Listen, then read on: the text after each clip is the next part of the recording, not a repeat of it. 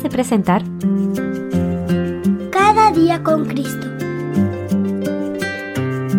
Un programa dirigido a los más pequeños de la familia de Dios y un espacio para meditar en la Biblia y aprender más sobre nuestro Señor Jesús.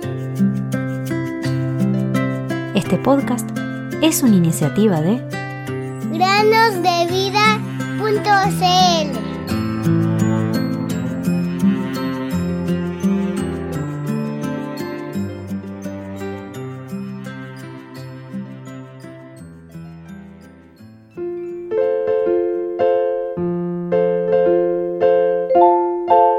En esto hemos conocido el amor, en que Él puso su vida por nosotros.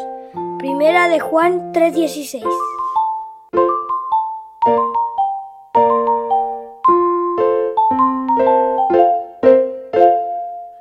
Bienvenidos queridos amigos y amigas a un nuevo día de meditaciones en el podcast Cada día con Cristo. Wang y Sun eran dos predicadores en China que vivieron hace muchos años. Ellos viajaban a diferentes lugares para predicar y distribuir literatura evangelística. Un día, después de caminar 20 kilómetros aproximadamente, fueron asaltados por bandidos que les quitaron todo su dinero. Los bandidos no quisieron llevarse sus Biblias e himnarios.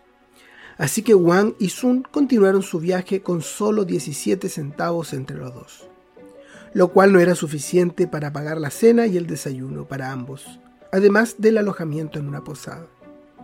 Wang y Sun oraron y le contaron al Señor sus problemas, pidiéndole que proveyera para ellos en su necesidad. Recordaron la promesa de Dios en Filipenses 4:19, de que Él supliría todas las necesidades nuestras conforme a sus riquezas en gloria en Cristo Jesús. Por el camino, escucharon los pasos acelerados de alguien que venía corriendo. Era un desconocido que les preguntó, ¿Ustedes vendrán y pasarán la noche en mi hogar? Sí, lo haremos, dijeron Wang y Sun desconcertados. Su amigo desconocido les dijo, sé que ustedes son evangelistas cristianos. Estaba trabajando allá atrás y los vi ser asaltados. Por supuesto, no pude acercarme para ver lo que estaba sucediendo, pero mi pequeño hijo lo hizo, y los bandidos no le prestaron atención. Más tarde, mi hijo me contó que ustedes eran predicadores del Evangelio y que había visto cómo les quitaban su dinero.